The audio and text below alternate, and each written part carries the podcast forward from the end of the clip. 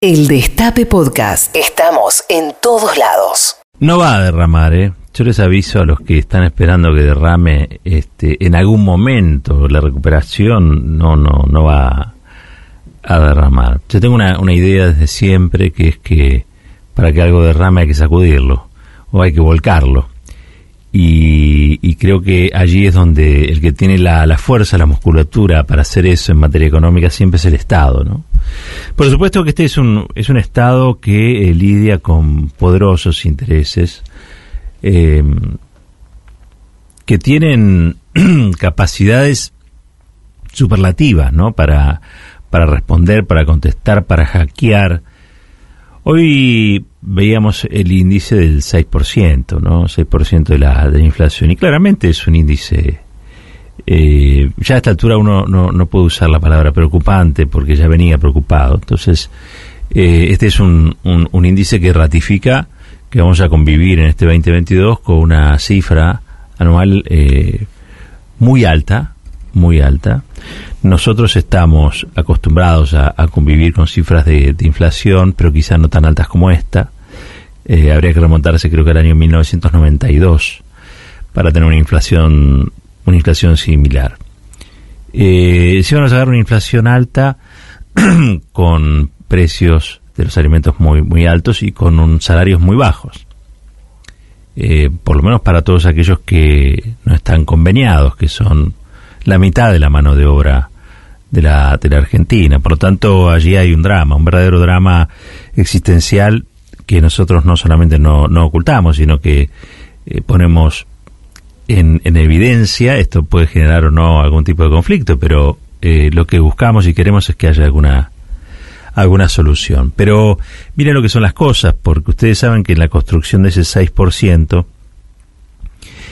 hay una participación excluyente, yo diría, de sectores que son oligopolios y que son monopolios eh, y que le han torcido el brazo, ¿no? A, la fuerza estatal en, lo que implica no solamente el control, eh, sino las reformas estructurales que hacen falta, que son indispensables para para que esos oligopolios o esos monopolios no sean a su vez formadores de precios, no desde la lógica del bien común, sino desde la lógica del lucro.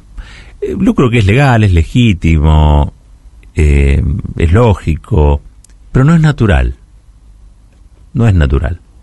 ¿Cuánto quiere ganar un empresario o una, una suerte de empresarios oligopolizados? Bueno, no hay techo. Quieren ganar todo lo que puedan. Eh, quieren ganar al infinito. Los que, eh, o el que debería ponerle algún límite pensando en el bien común es el Estado. Es la regulación del Estado. Pero el Estado está débil hoy. Esta es la verdad. Este es un Estado em, muy débil en comparación con la, las fuerzas de las corporaciones. Y uno dice, pero ¿cómo puede ser? No hay nada que pueda ser más importante que el Estado. Sí, bueno, los Estados se desenvuelven en contextos que son contextos políticos y también contextos este, políticos locales e internacionales. Eh, la economía local es un reflejo de la internacional, la política local es un reflejo de la política internacional. Y es un mal momento para los estados, porque es un momento en el que la población más lo requiere, pero a su vez donde sus instrumentos a veces carecen de la fortaleza necesaria para modificar la, realidad en función de los intereses de las mayorías. Esto escapa a la voluntad. No es solamente una cuestión de voluntad. Tampoco se explicaría exclusivamente, escuchen bien, ¿eh? exclusivamente por una cuestión de estilos. Los cuatro años de Macri han sido en materia de fortalecimiento, consolidación de los oligopolios y los monopolios, este, una etapa de esplendor. Así como nosotros hablamos de la década ganada, la verdad es que los oligopolios y monopolios pueden hablar de esos cuatro años como cuatro años ganados, ganados para acrecentar su, su poderío y para transformar la economía en una economía cada vez eh, menos, vamos a decirlo así, una economía cada vez menos democrática. No, es una, esta es una economía al servicio de la propia economía y no de la gente. De hecho, los discursos tecnocráticos que nuevamente se vuelven a instalar en la escena política tienen que ver con eso. A mi juicio, este, que nos hayan puesto a hablar de vuelta de cosas que son importantes, yo no digo que no, pero que ponen en una situación secundaria a las personas, me refiero al déficit, me refiero a este también a las cuestiones que están vinculadas a la emisión monetaria. Yo no estoy diciendo que eso no sea importante, ¿eh? estoy diciendo que sí, que lo es, que lo es.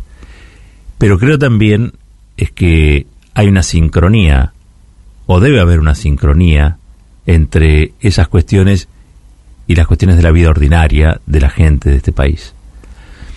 Por eso definía como una suerte de tecnocracia, eh, en la que si uno habla exclusivamente de números, parece que no hay drama, o, mejor dicho, los dramas están contenidos dentro de, la matemática. Y es difícil contener un drama. Hoy cuando hoy estaba viendo la, la, cifra de gente que recibió, va a recibir el refuerzo salarial, los que se anotaron en esto que algunos llaman el nuevo IFE, y estamos hablando de 13 millones de personas. Estamos hablando de 13 millones de personas que no tienen un montón de cosas. Es decir, que son ricos en carencias, porque si no, no estarían este, participando para que el Estado les dé un refuerzo de estas características. Y, eso nos habla de una realidad que debe imponerse a la tecnocracia, eh, sin plantear cuestiones que a mi juicio pueden también ser un tanto descabelladas, pero lo cierto es que ayer yo en el Senado, y por eso creo que hay que mirar al Senado, eh, ocurrió algo que eh, tiene que ser destacado. Y lo que ocurrió fue que se aprobó, tiene la media sanción, el proyecto que busca pagarle al Fondo Monetario con los fondos fugados al exterior. Obviamente este, hubo una oposición eh, cerrada de los sectores de Juntos por el Cambio, que una vez más no, no, no evitaron defender lo indefendible ser evasor es un delito. Defender a los evasores te convierte en cómplice. Entonces yo digo, hay que mirar el Senado porque allí lo que vemos también es una voluntad por quizá atacar algunas cuestiones eh, que considero estructurales. La fuga, la evasión, eh, son un mecanismo de empobrecimiento de la sociedad argentina. Entonces yo digo, estas cuestiones son las que hay que mirar, porque si esperamos que derrame, derrame solo el asunto, que se resuelva por vía exclusiva de la recuperación y el enriquecimiento de los mismos sectores de siempre, vamos a estar eh, esperando muchísimo tiempo más. Eh, a la copa hay que zamarrearla, a la copa hay que sacudirla, si queremos que virtuosamente esta empape a la mayoría de la sociedad. Pero para eso hay que presentar, promover, votar este tipo de proyectos que a su vez son sencillos de explicar. Bueno, es muy, eh, que, que la, la, deuda con el fondo la paguen los jugadores, que la deuda con el fondo la paguen los evasores. Em, me parece que es mucho más sencillo explicar eso que buscarle el agujero al mate en asuntos que, que se vuelven muy controversiales.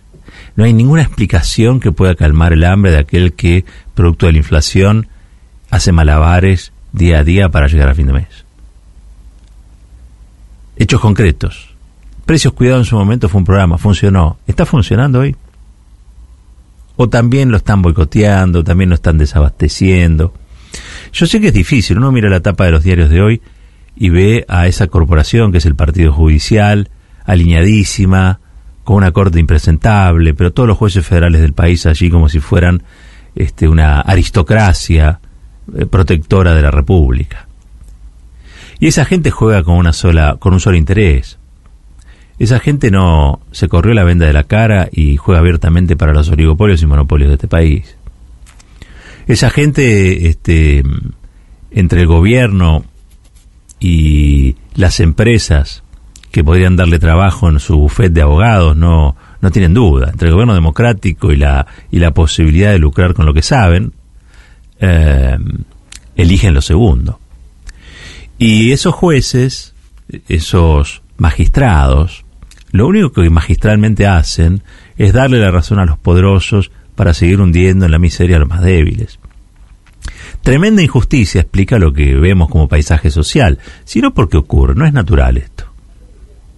No viene en un sobre la pobreza y se tira en en un vaso con agua y se revuelve y se multiplican los pobres. Los pobres son multiplicados y son multiplicados adredes por una miseria que es planificada. Y son los sectores de poder los que planifican esa miseria. Es funcional esta miseria a muchas de, las cosas que son difíciles de, comprender, porque uno dice, bueno, pero todos estamos de acuerdo en lo mismo. No, no estamos de acuerdo en lo mismo. Por ejemplo, no es lo mismo querer desarrollarse que querer desarrollarse y destruir a la vez. No es lo mismo. Esa es buena parte de la discusión que se está llevando adelante. Y no me estoy refiriendo a, las cuestiones intestinas de la coalición de gobierno, es, más profundo el asunto, porque eso eh, atraviesa a todo el sistema político argentino, a todo el sistema institucional argentino atraviesa esa, esa discusión, porque es una discusión que se da al interior del capitalismo argentino. capitalismo argentino es un capitalismo de pillaje, lo hemos escuchado a, Navarro más de una vez decirle, la verdad que me, me interesa como categoría. Es un capitalismo de pillos, de ladronzuelos, pero que son poderosísimos y que tienen el suficiente poder como para convencer a, a, las mayorías de que la libertad de robar es la libertad eh, más importante, eh, que la libertad de poder aumentar los precios es la que explica la razón de vivir, que la, la libertad de, de poder hacer con los pobres lo que, lo que uno quiera, porque así se hace en todo el mundo, es la, es la libertad apreciada y deseada o necesaria para que la Argentina salga adelante. Miren, la Argentina con capacidad para darle comer a 600 millones de personas, con un PBI medio fuera del país medido en miles de millones de dólares, eh, en el orden de los 400 mil a 500 mil millones de dólares. Em, la Argentina no puede este, darse el lujo de tener a 13 millones de personas que desesperadamente se fueron a anotar para recibir un, un bono, un refuerzo salarial eh, de por sí de por sí bastante misérrimo. Allí hay un problema. Es un problema que los tecnócratas dicen es un problema económico. Quizá el problema no sea solamente económico.